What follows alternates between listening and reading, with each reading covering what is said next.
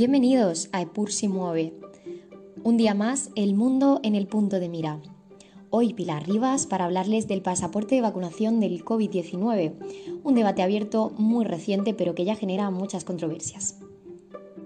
El asunto, como les decía, ya ha provocado quejas de tiranía y discriminación en el Reino Unido, protestas en Dinamarca, desinformación digital en Estados Unidos y un arduo debate eh, dentro de la Unión Europea.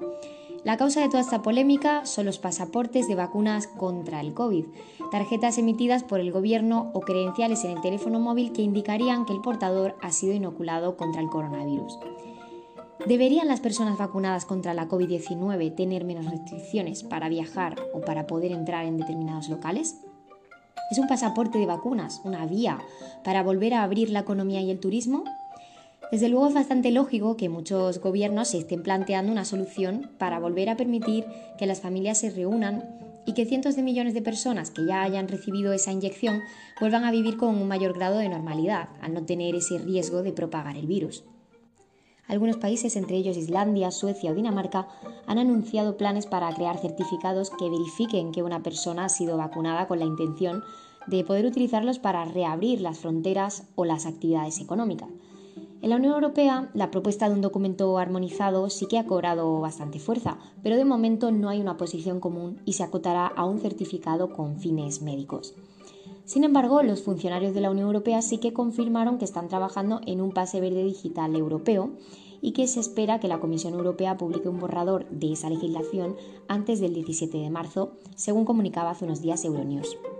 Evidentemente, reconociendo que pueden surgir preocupaciones entre los distintos Estados miembros, von der Leyen explicó que la decisión sobre lo que se puede hacer potencialmente con ese tipo de certificado de vacunación deberá decidirse dentro de cada país. Pero a nivel de la Unión Europea, ella opina que debería utilizarse para garantizarse el funcionamiento del mercado único europeo. De momento sí que podemos asegurar que en caso de que se cree este pasaporte europeo que le comentamos, su puesta en marcha sería como mínimo desde junio de 2021. No obstante, ya desde hace un par de semanas contamos con un país en el mundo que ha implementado este pasaporte. Es el caso de Israel, que tras tres confinamientos nacionales está inmerso en su tercera desescalada. El 21 de febrero implementó la segunda fase con una novedad.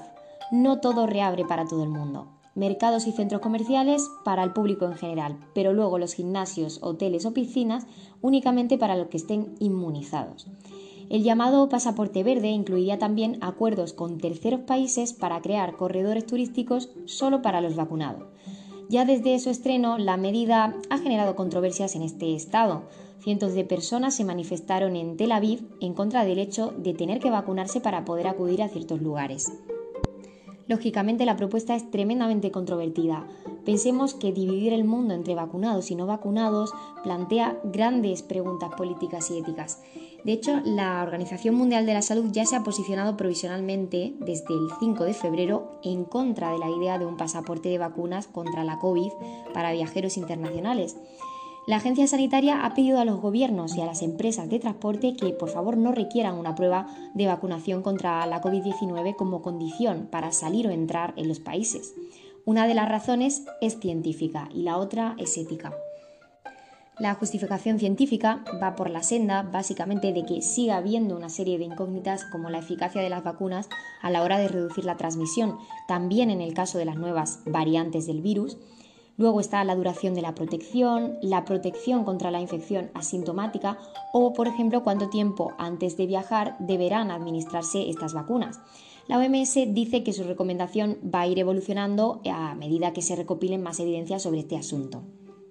Por su parte, el dilema ético se centra en que la limitada disponibilidad de vacunas y su distribución desigual en el mundo puede acrecentar las desigualdades ya existentes e introducir además otras nuevas.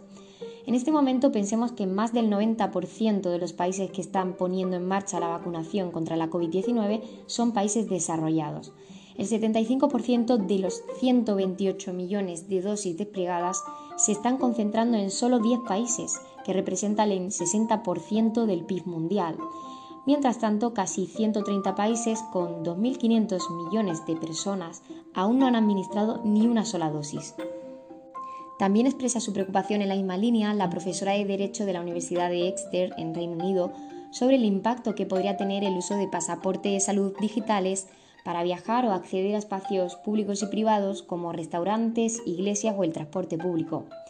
Ella piensa que la idea puede contribuir a la gestión de la pandemia en el largo plazo, pero también considera que hay cuestiones esenciales que afectan a la protección de la privacidad de los datos y a los derechos humanos consagrados, dado que estamos utilizando información sanitaria personal para crear una nueva distinción entre individuos basada en su estado de salud y podrían determinar los derechos de los que se puede disfrutar, entre ellos derechos básicos como la intimidad, la igualdad y la no discriminación, así como las libertades de circulación o de reunión.